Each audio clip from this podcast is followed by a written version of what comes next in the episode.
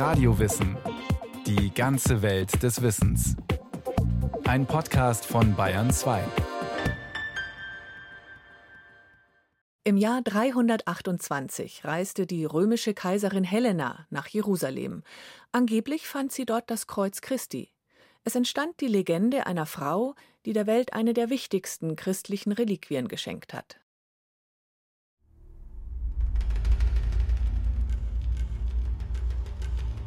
Die Kriegsknechte aber führten Jesus hinein in das Richterhaus und flochten eine Dornenkrone und setzten sie ihm auf. Und sie führten ihn hinaus, dass sie ihn kreuzigten. Und sie brachten ihn an die Stätte Golgatha, das heißt Schädelstätte. Und es war um die dritte Stunde, da sie ihn kreuzigten.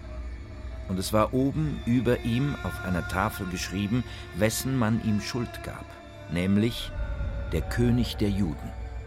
So beschreibt der Evangelist Markus die Kreuzigung.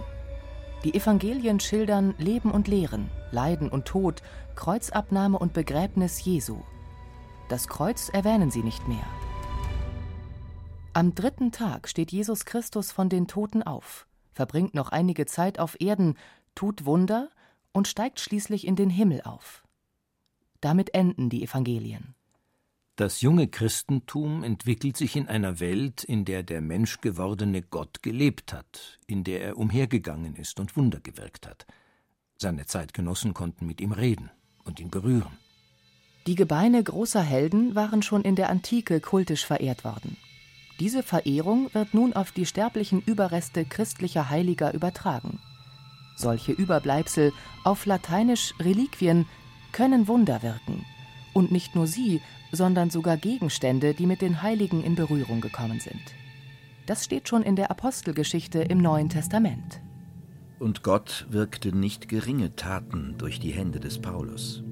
So hielt man auch die Schweißtücher und andere Tücher, die er auf seiner Haut getragen hatte, über die Kranken, und die Krankheiten wichen von ihnen, und die bösen Geister fuhren aus. Die Sehnsucht nach einer greifbaren Verbindung mit dem Heiland entsteht. Scheinbar ist keiner der Jünger auf die Idee gekommen, ein wirktätiges Stück Kleidung oder sonstige Besitztümer Christi aufzuheben. Sein Leib ist im Himmel, aber irgendetwas muss er doch auf Erden zurückgelassen haben. So wird man schließlich auch Reliquien des Heilands finden. Eine große Legende wird sich um diese heiligen Gegenstände ranken und um die Frau, die sie angeblich auffindet. Ihr Name ist Helena. Sie ist eine römische Kaiserin, die um das Jahr 248 geboren wird und 329 mit über 80 Jahren stirbt. Die Historikerin Julia Hillner aus Bonn ist Professorin für Geschichte an der Universität Sheffield. Ihr Spezialgebiet sind spätantike Kaiserinnen, besonders eben Helena. Im Vergleich mit anderen Frauen der Antike wissen wir eigentlich ziemlich viel. Über Helena zum Beispiel wissen wir, dass sie aus relativ einfachen Verhältnissen stammte. Eine ziemlich gewöhnliche Frau aus einem ganz gewöhnlichen Ort des Römischen Reiches, die dann aber ziemlich rumgekommen ist. Helena wird vermutlich in Naissus auf dem Balkan geboren. Das ist die heutige Stadt Nisch in Serbien. Ihre Eltern betreiben wahrscheinlich eine Herberge oder Gastwirtschaft. Jedenfalls wird Helena später als Kellnerin oder Schankwirtin beschrieben, beispielsweise vom Kirchenvater Ambrosius. Eine Wirtin soll sie anfänglich gewesen und so mit dem älteren Constantius, der nachher die Herrschaft erlangte, bekannt geworden sein. Auch das wissen wir, auch wieder halt sehr ungewöhnlich. Wir wissen eben nicht unbedingt immer, was Frauen gemacht haben. Und diese Frau hatte sogar einen Beruf. Das ist eine sehr viel spätere Quelle, die das beschreibt, dass sie Kneipenwirtin war. Kneipenwirtinnen waren eben oft auch Prostituierte oder zumindest Frauen, die halt in diesem Dienstsektor tätig waren. Zeitgenössische Autoren schweigen über Helenas Herkunft. Auch das deutet darauf hin, dass ihre Anfänge so bescheiden waren, dass man sie am besten gar nicht erwähnte. Die Kneipenwirtin lernt Constantius kennen, einen hochrangigen und fähigen Offizier im römischen Heer. Die beiden leben in Naissus viele Jahre zusammen, erzählt Julia Hillner. Naja, jedenfalls lernten sie sich kennen und gingen dann eine Beziehung ein, die gemeinhin als ein Konkubinat bezeichnet wird. was eigentlich nur bedeutet, dass sie eine Beziehung hatten zwischen zwei Personen aus unterschiedlichen sozialen Ständen und die konnten keine rechtliche Ehe eingehen. Aber es war nichts Verwerfliches. Aus der Beziehung zwischen der Wirtin und dem Offizier, die keine Ehe sein darf, geht ein gemeinsames Kind hervor. Der Junge erhält den Namen Konstantin und Constantius erkennt ihn als seinen rechtmäßigen Sohn an. Und dieser Sohn kämpft sich ganz nach oben. Im Jahr 306 wird er als Konstantin der Große zum ersten christlichen Kaiser des Römischen Reichs. Er erhebt seine Mutter, die als Konkubine, als uneheliche Frau von Konstantins Vater keinen offiziellen Status haben konnte, zu höchsten Ehren. Aus der ehemaligen Schankwirtin wird Helena Augusta, eine römische Kaiserin. Unter Kaiser Diokletian hat es im ausgehenden dritten Jahrhundert die letzten großen Christenverfolgungen gegeben. Doch das Christentum ist inzwischen tief im ganzen römischen Reich verwurzelt. Es lässt sich nicht mehr ausrotten. Das erkennt auch Konstantin. Er lässt die Verfolgungen einstellen. Das Christentum ist nun eine von vielen erlaubten Religionen im römischen Reich. Und dann geschieht etwas Spektakuläres. Im Jahr 312 hat der Kaiser am Vorabend einer wichtigen Schlacht eine Vision. Davon berichtet sein Biograf, der Geschichtsschreiber Eusebius von Caesarea. Er hat Konstantin persönlich gekannt und von ihm selber den folgenden Bericht vernommen. Während der Kaiser betete und eifrig darum flehte, erschien ihm ein ganz unglaubliches Gotteszeichen. Um die Stunde der Mittagszeit, da sich der Tag schon neigte, habe er, so sagte der Kaiser, mit eigenen Augen oben am Himmel über der Sonne das Siegeszeichen des Kreuzes aus Licht gebildet und dabei die Worte gesehen, durch dieses Siege. Konstantin lässt in Gold und Edelsteinen das wunderbare Himmelszeichen nachbilden. Er lässt ein Kreuz herstellen, das seinem Heer in die Schlacht vorangetragen wird.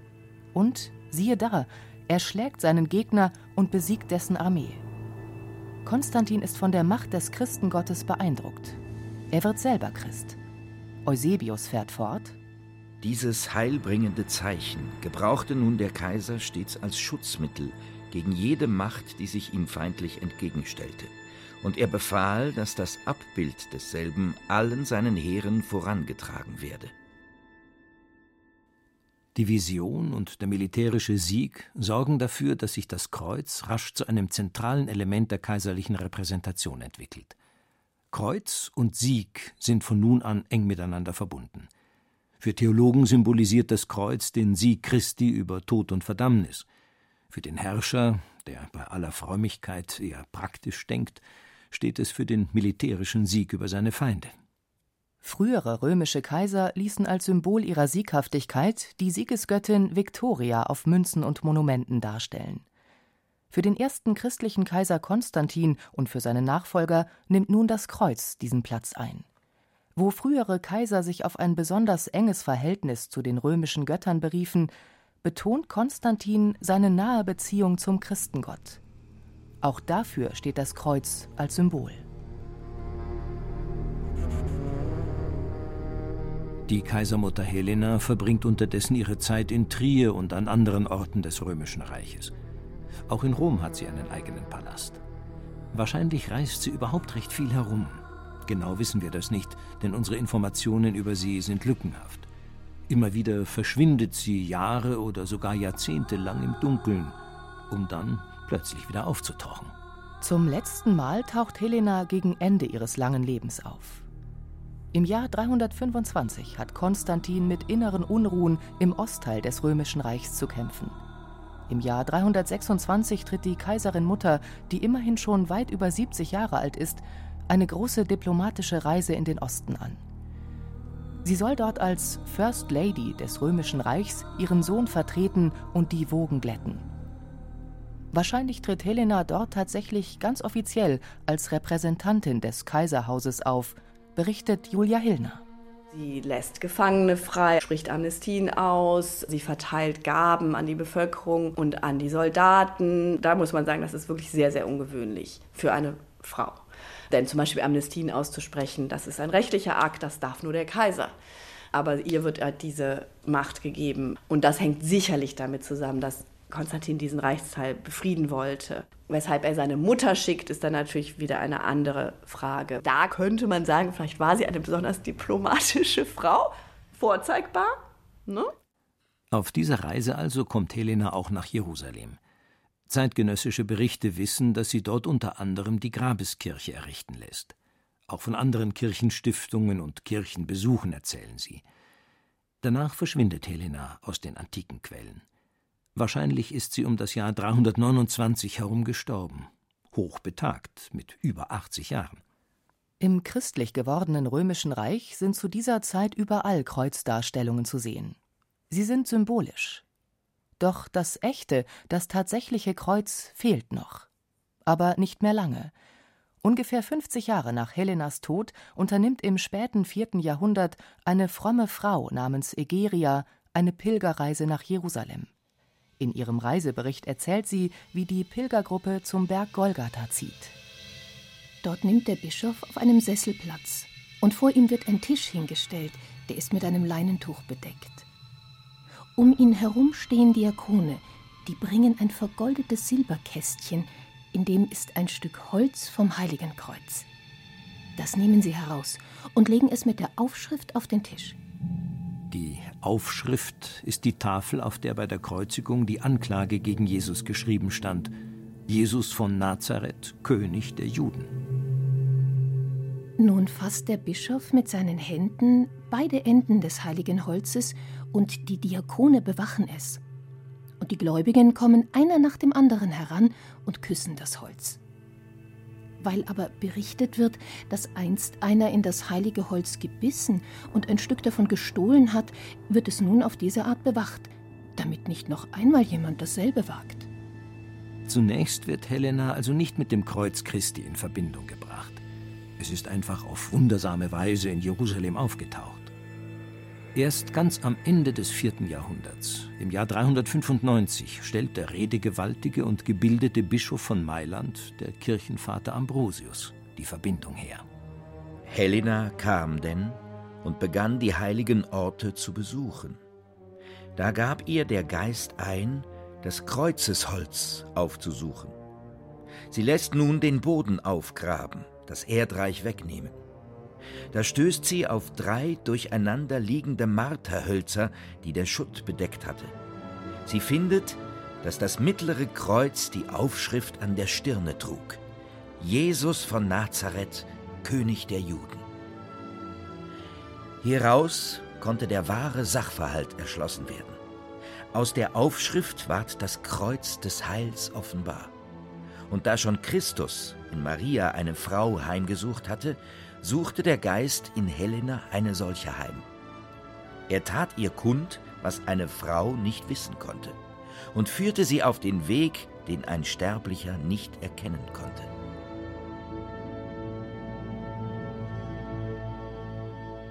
Gelehrte Bibelausleger wie Ambrosius suchen eifrig nach solchen Parallelen zwischen der Heiligen Schrift und der Gegenwart. Hier setzt der Bischof die ehemalige Kneipenwirtin Helena mit der ehemaligen Dirne Maria Magdalena gleich. Maria Magdalena war die erste Person, der sich Christus nach seiner Wiederauferstehung am Ostermorgen im Garten Gethsemane gezeigt hatte. Nun ist Helena die erste Person, die das Heilsinstrument, das Kreuz, wieder zu Gesicht bekommt. Aber warum lässt Ambrosius Helena das Kreuz finden? Warum nicht Konstantin selber, dem Gott doch schon eine Vision des Kreuzes zuteil werden ließ. Das hat wohl vor allem ganz praktische Gründe. Konstantin hat Jerusalem nie besucht. Die Geschichte von der Kreuzauffindung ist erfunden, vielleicht sogar von Ambrosius selbst. Aber sie soll nicht erfunden aussehen. Der Aufenthaltsort des Kaisers ist eine Sache von öffentlichem Interesse, darüber gibt es Aufzeichnungen. Noch ist seit Konstantins Regierung nicht allzu viel Zeit vergangen, man erinnert sich noch daran, wo der Kaiser war und wo nicht. Die Kaiserin Helena aber hat bekanntermaßen das heilige Land besucht. Man weiß, dass sie die Kirchen gestiftet hat, darunter die Grabeskirche. Nun ist in Jerusalem das Kreuz Christi wieder aufgetaucht. Ist es nicht am allerwahrscheinlichsten, dass die fromme Mutter des ersten christlichen Kaisers beim Bau der Grabeskirche das Kreuz gefunden hat? Der Sohn hatte die Vision vom Kreuz, die Mutter findet das wahre Kreuz. Das passt doch wunderbar zusammen. Jedenfalls ist es eine gute Geschichte. Und gute Geschichten sind oft weit wirkmächtiger als die nüchterne Wahrheit. So ist es auch hier.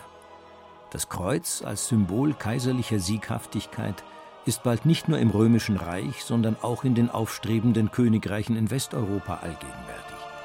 Die neuen Könige der Franken und Vandalen, der Goten und Langobarden schauen sich am Kaiserhof in Konstantinopel ab, wie man als Herrscher auszusehen und zu repräsentieren hat. Auch sie führen bald Kreuze aus Gold, Silber und Edelsteinen auf Schild und Schwert, auf der Krone und dem Reichsapfel. Kreuze sind überall. Trotz der Wachsamkeit der Diakone von Jerusalem sind bald auch hölzerne Splitter des wahren Kreuzes überall. Sie liegen in kostbaren Reliquienbehältern oder eingebettet in Schmuckstücke, Ringe, Kettenanhänger, königliche Kronen. Wahrscheinlich treibt bald der Jerusalemer Bischof selber einen schwunghaften Handel damit.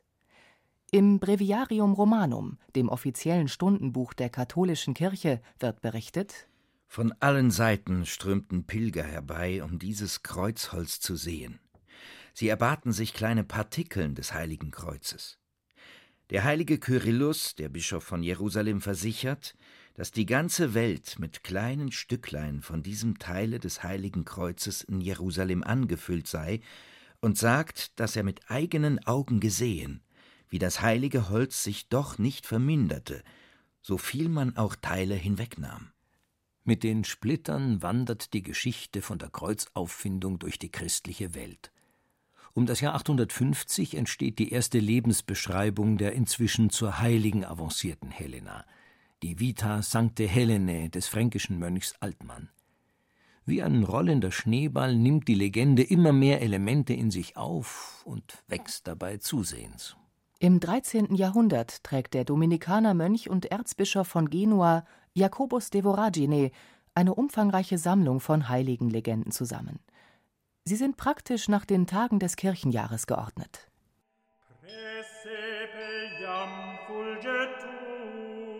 Die Legenda Aurea, zu Deutsch das Goldene Geschichtenbuch, verbreitet sich schnell in ganz Europa. Noch im 13. Jahrhundert entstehen Dutzende von Abschriften. In der Legenda Aurea erscheint die Helena-Legende in ihrer ausführlichsten und sozusagen endgültigen Version. Sie steht unter dem Datum des 14. September verzeichnet, dem Feiertag der Kreuzauffindung. Das heilige Kreuz ward gefunden 200 und etliche Jahre nach der Auferstehung des Herrn.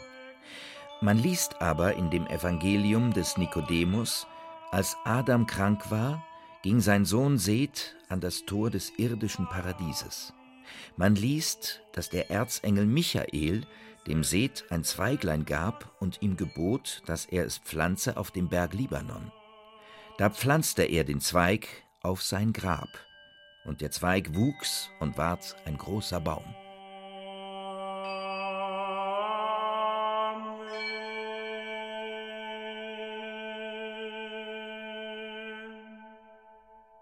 Diesen Baum, so erzählt Jakobus weiter, lässt Jahrhunderte später König Salomo fällen, um sein Holz zum Bau eines Palastes zu verwenden. Doch das Holz ist widerspenstig. Mal ist es zu kurz, dann wieder zu lang, es will sich nicht fügen. Aber die Königin von Saba sah im Geist, dass der Welt Heiland dereinst an diesem Holze sollte hangen. Darum kniete sie nieder und betete es an.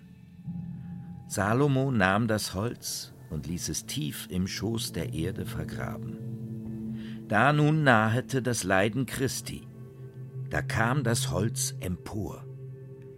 Als das die Juden sahen, nahmen sie es und bereiteten davon das Kreuz des Herrn. Auch hier werden wieder die bei den Schriftauslegern so beliebten Parallelen gezogen. Für sie ist das Alte Testament gewissermaßen der Vorläufer des Neuen Testaments. Das Alte Testament verheißt den Erlöser, das Neue erzählt von seinem Leben und Wirken. Für alles, was im Alten Testament steht, suchen sie eine Entsprechung in den Evangelien.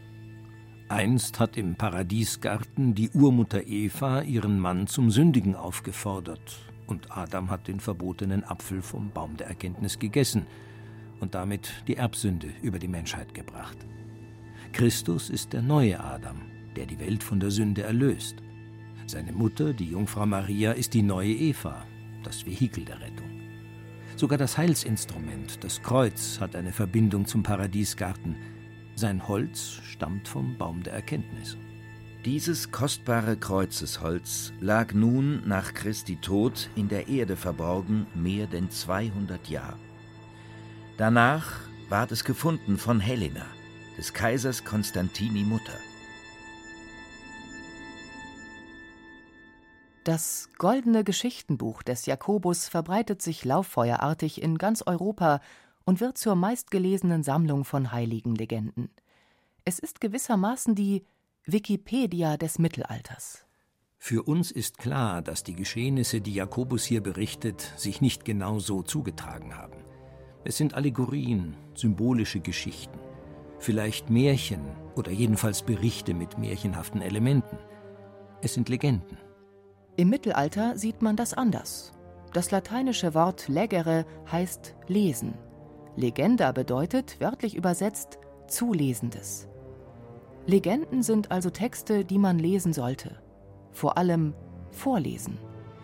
In mittelalterlichen Klöstern ist es üblich, während der Mahlzeiten erbauliche Texte vorzulesen, damit sich beim Essen nicht nur der Körper, sondern auch der Geist laben kann.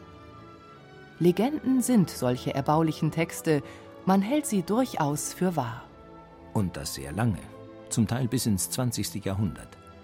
Erst das Zweite Vatikanische Konzil hat den Feiertag der Kreuzauffindung ersatzlos gestrichen. Erst vor einem halben Jahrhundert ist die Helena-Legende auch offiziell legendär geworden.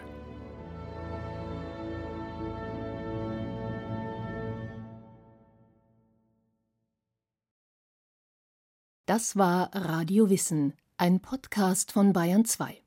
Thema dieser Folge: Die heilige Helena, die Kreuzauffinderin von Imogen Ria Herrat.